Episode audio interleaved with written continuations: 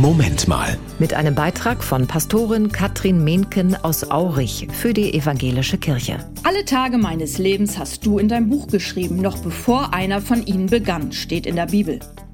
Wenn ich bei Trauerfamilien sitze, schauen wir uns gemeinsam diese gelebten Tage nochmal an. Viele verschiedene Sichtweisen gibt es dann. Wissen, Blickwinkel, Mutmaßungen, Ahnungen. Schwere Geschichten höre ich, die kann man nicht schönreden. Aber auch fröhliche Geschichten sind dabei, das pralle Leben. Am liebsten höre ich die Lebensgeschichten mit Überraschungseffekt. Da, wo plötzlich alles nochmal in eine ganz andere, tolle Richtung ging. Manchmal so unrealistisch, dass Hollywood es deshalb nicht verfilmen würde. Was möchte ich eigentlich später über mein Leben erzählen lassen können? Was soll meinen Kindern von mir in Erinnerung bleiben? Jeder neue Tag ist ein guter Moment, unsere Lebensgeschichte noch in eine andere Richtung fortzuschreiben. Noch können wir die Seiten in unserem Lebensbuch schreiben und unsere Lebensgeschichte mutiger, hoffnungsvoller, glaubensstark und aktiver werden lassen. Sagt sich leichter hin, ich weiß, im Alltag sieht das anders aus.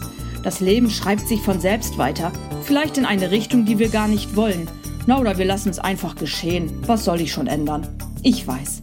Und trotzdem, dem Leid und Tod zum Trotz, bin ich mir sicher, dass Gott Pläne für uns hat in diesem Leben und weit darüber hinaus.